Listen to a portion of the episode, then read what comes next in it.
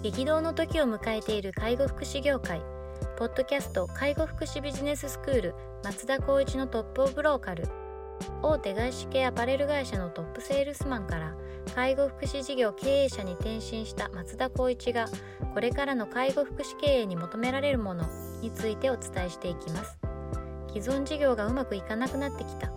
今後の事業展開が不安などのお悩みを抱えている経営者の方。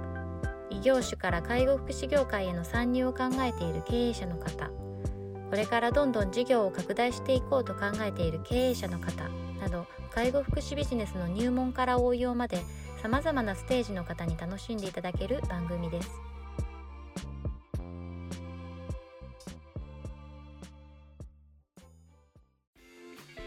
こんにちは。ナビゲーターの松本慎二です。ポッドキャスト介護福祉ビジネススクール松田光一のトップオブローカル。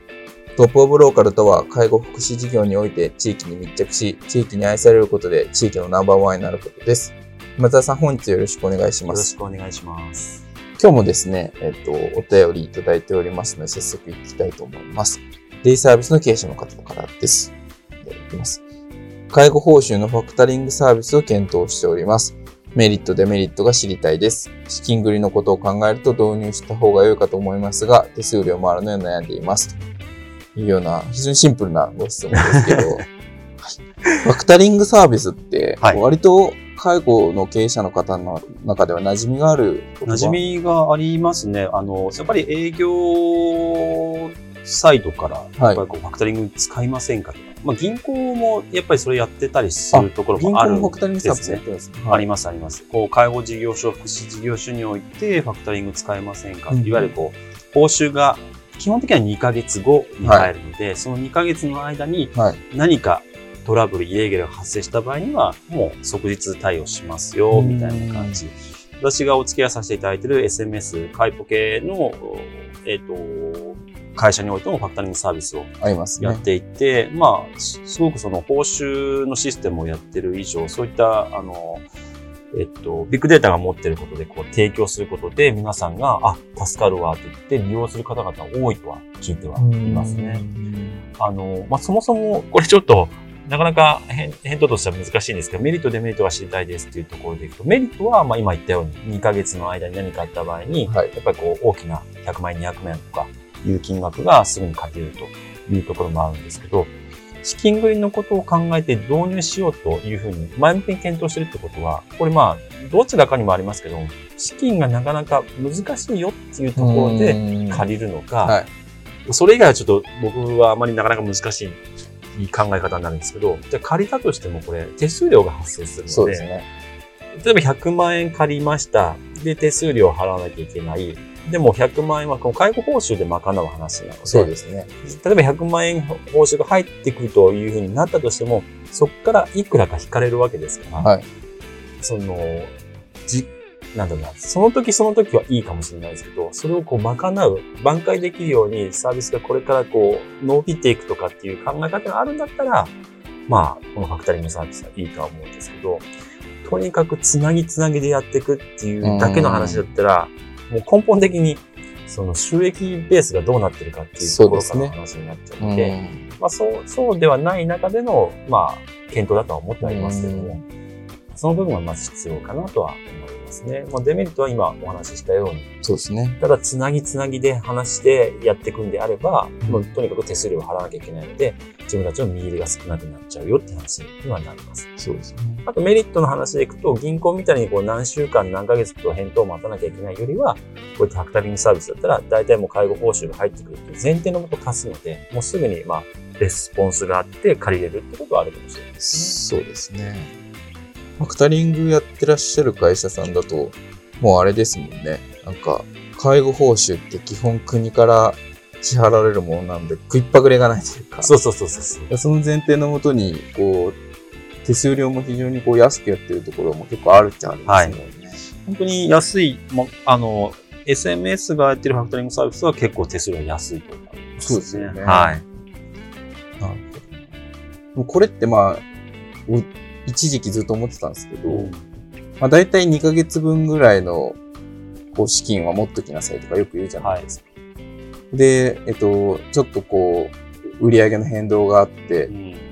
資金繰りやばいかなってなった時に、えっと、先払いと言いますか、はい。をこうお願いするっていうので、ずっとこう先払いが走っていくわけじゃないですか。はい。そうすると、どっかのタイミングでやめようと思うと、ある一定のキャッシュをやっぱ貯めとかないといけないってことですよそうでね。だからそれをずっとやってって、キャッシュは、まあ、あの、方や貯めていくっていう考え方であればいいんですけど、そうですよね。キャッシュがたまらないっていう前提で借りていくっていうのは、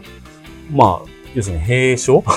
ですよ潰れね。るっていう風に進んでっちゃいますよね。なんで、こう、一時期乗り越えたと、うん。資金繰りがやばかったんで、ファクタリングサービスで、まあ、介護報酬を先に支払ってもらって、うん。えっと、乗り越えたと。でもずっとそうすると、手数料を取られ続けて、こう、先払い先払い先払いってなっていって、どっかのタイミングでやめようと思うと、まあ、その先払いが遅れてでも、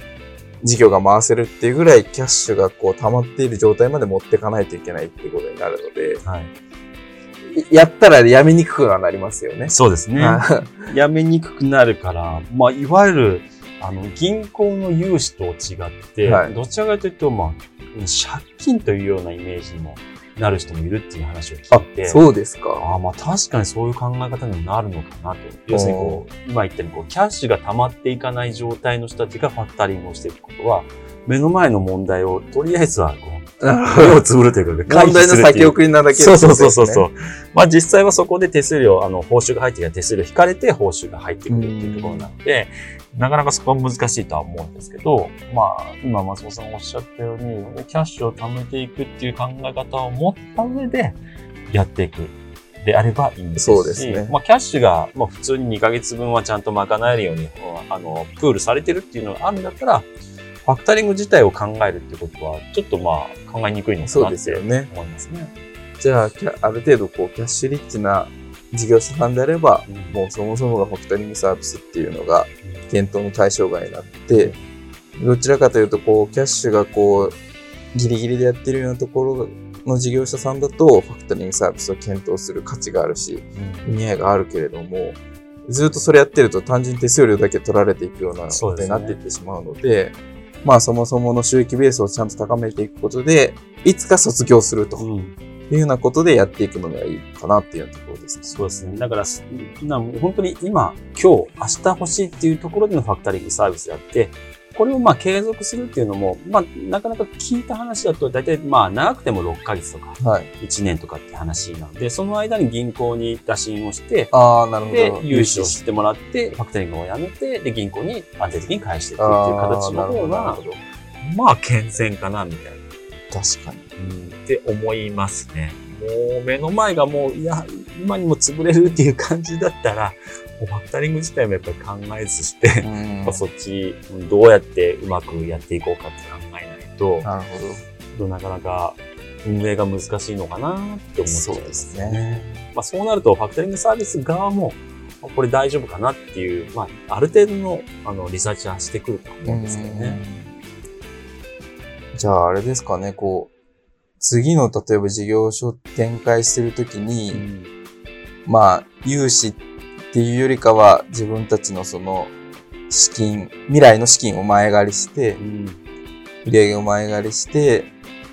で、じ次の事業所がうまくいって、キャッシュもある程度ちゃんと回るようになったら、うんファクタリングをやめるみたいな、そんなような使い方のところもあったりするんですかね。そうですね。まず、うん、そうだな、ファクタリングを貸してくれるところに、はい。どのようなケースで貸してるとかっていうのも情報収集する必要性はあるかもしれないですね。すねファクタリングの会社でも、どういった形で貸してるかによって、うん私たちのこう設計も、まあ設計というか、あのー収支の部分もこう変わってくると思うので、うんうんそういった部分では、まあ、専門的にやっている、まあ、SNS だったりとか、まあ、銀行系のところだったりとか、そういったところに相談するっていうのが一番いいかもしれないですね。うん。なるほどですね。ちょっとこの辺は本当経営者のならではの悩みといいますか。うん。なので、なかなとにかくおか、金がないと、運営はできないので、そうですよね。それはファクタリングっていう選択は一つだと思うんですけど、ね。まあやっぱ借りるっていうことを、やっぱり重く考えた方がいいかなと思いますね。そうですね。まあ、黒字倒産っていう言葉も最近多いですよねからね。うんその、売り上げは上がっててもお金がなくなって倒産してしまうっていう話。そうですよね。黒字だけど、その間、例えば2ヶ月の間ないってなって、お金が払えないって話になる可能性多いですからね、あります。よね。やっぱその、入金が2ヶ月後っていうのは結構支払いサイトとして長いですね。そうですね。まあ、あの、前、ずっと前の、ああの、ポッドキャストでも言いましたけど、私たち企業集団型やってて、企業集型の。一番の問題だったのが、本当にお金が入ってこないっていうことで、倒産するというか、あの、閉園するっていう縁もやっぱりあったので、まあ、そんな制度ってどうなんだろうと。まあ今はもう解消されてるとは思いますけど、それでも、あのー園の、例えば報酬を、じゃあこれで運営しましたって報告しても、レスが返ってくるのってめちゃくちゃ遅いんですね。あなたのところ承認しましたとか、はいうのも、あの、なかなか遅いっていうのもあったりするって聞いたのい。で、そうなると、介護保険はね、今大丈夫だと思いますけど、はいまあ、そういった部分もあるなと思うと、やっぱりこう、会社としてのキャッシュフローがちゃんとあるかないかっていう、うんちゃんと、まあ、専門に見てもらうか、常にやっぱり数字を意識するっていうことは大事だなと思いますけなどね。るほどですね。いやでも、そう、払われないっていうことがあったんです。それはすごい話ですよね。すごい話ですよ、本当に。すごい問題ですよ。生き死にの問題ですよね。でも、向こうからしてみたら、いや、もう、あの、システムにのっとって、あの、えっと、上からの指示でとかっていうしか言わなかったんで、そうですこっちは死活問題なんですよね。そうですよねはっきり言って。6ヶ月ぐらいかな、払われなかった。6ヶ月ってもう、すごい話ですよね。まあ、何千万単位ですよね、合計でいくと。ですようね。ん。でもびっくりしますよ。毎日それしか考えてなかったです。いつ、いつ入る、いつ入るみたいな。6ヶ月間払われずに、一気に6ヶ月そうなんですよ。どんどん一気にドンって入ってくるんですけど、そのはいドンと入ってくるの、これ本当に合ってるのかなって、こう、疑心暗鬼なんですよ。なるほど。これも、毎回のこれ積み、あの、積み重なった金額って合ってんのみたいな。あそうすると若干ずれたりしたんですよーあ、。そうですか。これなんでみたいな、そのやりとりもしたりとか。はい。まあまあ、本当に大変でした。あー今はもう安定的に回ってる。安定的には回って、まあ、お円に関してはもう毎回毎回ちゃんと入ってるんですね。それはありますけど、新規立ち上げのところ、はいこちらでおあのお手伝いしてるところは、新規立ち上げの返答が遅かったりとか、ああ、はい。で新規立ち上げしましたって言ってからの報酬がやっぱり未だに遅いとか、あっていうのなんですねそれが一回払われてからのマンスリーの、その毎月毎月の報酬っていうのは、一応、他のところに聞くと入ってはいるらしいんですけど、新規立ち上げに時間かかるっていうことと、新規立ち上げからの報酬が、どうだろう、まだ3ヶ月入ってないとかっていうのもあるかもしれないです。そうですか。そしたら、ね、本当に、それだけ円をやるだけのところだったら、多分難しい。いや、それかなり大変ですね、確かに。あと今ちょっと話を、うんえっと、しながら思い出したのが、今回のファクタリングサービス、もう一つ例として挙げるとしたら、返礼とかあった場合に、フはいァクタリングサービス使う可能性があるんですね。ああ。例えば報酬をミスした、もしくは、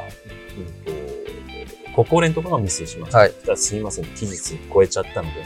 次の月になりますってなった時に2ヶ月、3ヶ月遅れる場合がある。はい。そしたらその分が入ってこないから、その分だけ補填して使わせてくださいっていうケースもある。なるほどですね。返礼になったらもう、まあ、100万、200万って単純に全部入ってこない場合がありますから、そこももしかしたら、ありえますね。この、えー、と質問者の方はあるかもしれない。ですね。なんか、そういうのって割と、こう、介護ならではと言いますか。うん。なんかふ、普通ってこう、まあ普通がどうかあれですけど、こう、通常の事業だとまあ、クライアントと言いますか、こう、お金を支払ってくれるところがまあ割と複数あったりするパターンが多くて、あ一つ払ってくれなくても他のところがあるんで、まあ、まあまあありますよねって話ですけど、もう01ですもんね。入ってくる来ないっていうのが、うん一部だけ入ってくるとかって多分ないですないですよね。あ、まあ一部だけ言ったら1割負担とか。あー自己負担分だけですよね入ってるかもしれないですけどね。そんなビビたんですよね。残りの9割が入ってくるか入ってこないかって話になると。だから大きなうん規模であればなるほど額がどんどん大きく回ってそうでくるので、すよね。毎回それが1ヶ月ごとに出てくと思うんですけど、入っては出て、入っては出てなんですけど、それがやっぱり返礼でないってなったら、まあ、本当に危ないですよ危ないですね。そこでファクタリングが使えると思そういうことですね。じゃあ、ファクタリングもまあ、うまく使ってくださいっていうことですよね。そうですね。私自身がファクタリングを選定するっていう意識がないので、はいちょっと例として今日は少ない話になってるかもしれないですけど、フまあ、あの、使うっていう考えを持つ人は、もう様々多分いらっしゃる中では、今考えられるのはやっぱその返礼だったりとか、目の前ちょっとこうショートしちゃうなっていうところで使うっていう部分では、いいかなと思うんですけど、まあ、常習性ないようにしてほしいですね。そういうことですね。はいまあ、じゃあ、こう依存せずに、うまくこう、使ってうまく卒業するっていう。計画的に借りるのはいいんですけど、もう計画的にない感じで借りるのは良くないそういうことです。ね。わかりました。えっとですね、あの、前々回でもちょっとお話しさせていただいたんですけれども、あの、松田さんがこう、大阪で、えっと、セミナーといいますか、登壇しますよっていう話です。えっと、まあ、一回、もう一度ちょっとご案内させていただくと、えっと、2020年の2月27日ですね、に大阪のクレオ大阪中央というところで、えっと、講演会やりますと。で主催がですね、大阪介護福祉事業者協同組合というところになっておりまして、内容がですね、このポッドキャストでお伝えしているように、えっ、と、まあ、松田さんが、えっ、と、